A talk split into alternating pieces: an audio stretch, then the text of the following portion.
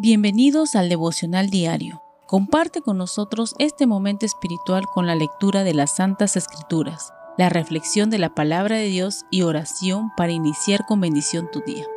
Chaquet Ministerios.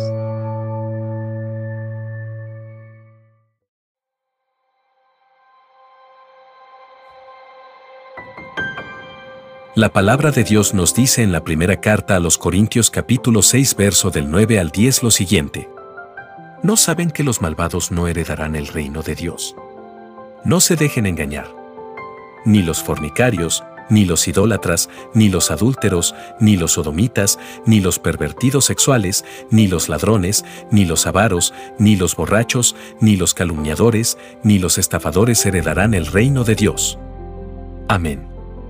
Entender con exactitud qué es el pecado, se torna un verdadero reto en un tiempo donde el temor a Dios y los principios morales desaparecen aceleradamente.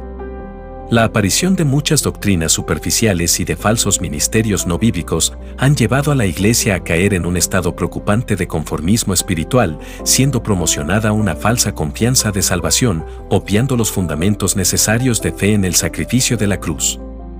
Etimológicamente pecado que es una palabra proveniente del latín, peccatum, que traduce como transgresión, interpretado como una acción voluntaria y con conocimiento de un precepto moral o religioso, es decir, transgresión a una ley establecida. Mientras que en el hebreo se traduce como errar, proveniente del vocablo getat, y se lo vincula en sí a la acción humana en el sentido de no alcanzar una meta o un blanco a un camino propuesto, pero sujeto a la toma de una mala decisión personal. Entonces con esto entendemos que el pecado no es más que la mala decisión personal que el hombre toma transgrediendo una ley establecida por Dios, la cual advierte y está sujeta a juicio, llevando a éste, es decir, al hombre, a errar, desviándolo por completo del camino trazado por Dios para la humanidad sin medir consecuencias. Amada Iglesia, apartemos nuestra vida del pecado para no sufrir sus consecuencias.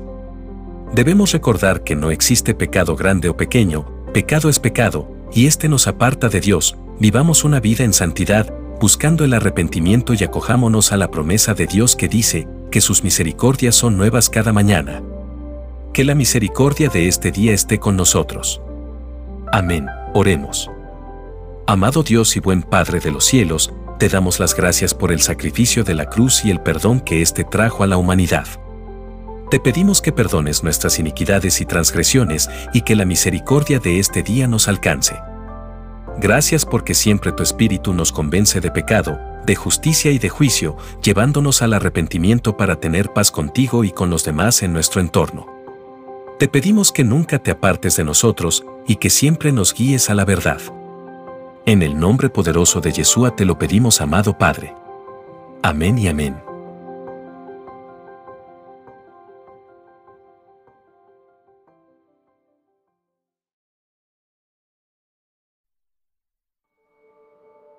Gracias por compartir con nosotros este momento espiritual.